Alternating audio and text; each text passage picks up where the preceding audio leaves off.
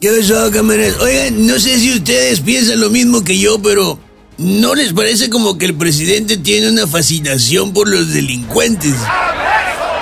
Les ofrenda un respeto que a veces parece rayar en la devoción. Se refiere a ellos de señor y a la distancia hasta les habla de usted. Ay, sí, por favor. Además, seguramente ha de haber llorado cuando Superman encarceló al ex Luthor en el espacio. Pues ahora ha vuelto a sacar a colación el caso de Israel Vallarta, encarcelado por presunto secuestro.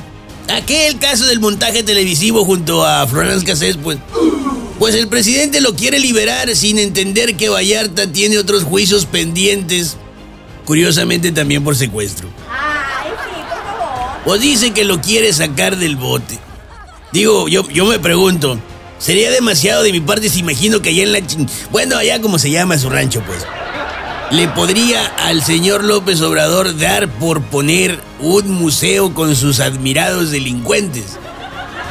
Me imagino un cuadro de la Mataviejitas, acá en otra pared el del Mochorejas, allá en un rinconcito el del Caníbal, por allá el de Israel Vallarta.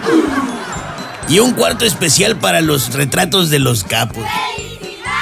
Y digo, puede haber un nada sutil motivo del porqué de la fascinación del presidente con los criminales. Y en mi opinión, la respuesta está en que la mayoría de las decisiones políticas que ha tomado en materia de salud, de seguridad, de presupuesto, de economía y más en este sexenio, precisamente rayan en lo criminal. Ay, ¿saben qué?